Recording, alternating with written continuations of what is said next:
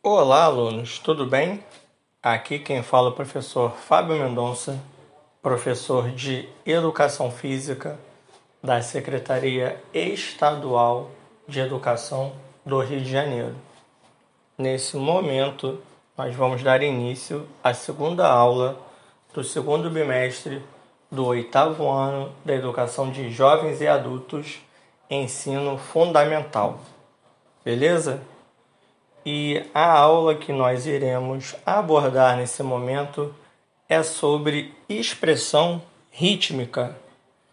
Então, vamos dar início. O movimento rítmico e coordenado, chamado dança, é a arte de movimentar o corpo ritmado pelo fator externo, ou seja, a música, ou batidas, criando uma harmonia entre ambos. Não é somente através do som de uma música que se pode dançar, pois os movimentos podem acontecer independente do som que se ouve, até mesmo sem ele. Historicamente, a dança surgiu na pré-história, quando homens e mulheres batiam os pés e as mãos no chão, criando um ritmo ou um compasso.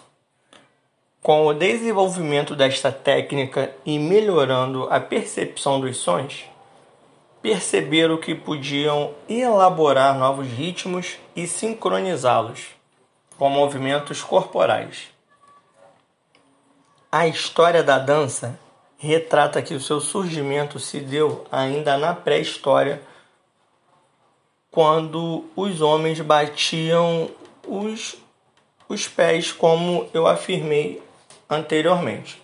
Com o passar dos anos, o ritmo fez e faz parte de várias culturas e suas manifestações possuem particularidades únicas. Os vikings, por exemplo, usavam tambores para anunciar sua chegada no campo de batalha e para dar coragem e ritmo de lutas para seus guerreiros. Os africanos utilizavam dos seus tambores para ritmar seus movimentos de guerra e cultuar seus deuses na mitologia africana. Enfim, o ritmo e a música colaboraram e colaboram para otimizar o movimento corporal trazendo riqueza e diversidade de movimentos. Beleza, pessoal? Essa foi a nossa aula de número 2 do segundo bimestre da turma do oitavo ano da Educação de Jovens e Adultos do Ensino Fundamental, referente ao ano de 2020. Espero que vocês tenham gostado. Aqui quem fala é o professor Fábio Mendonça. Um forte abraço a todos e até a próxima.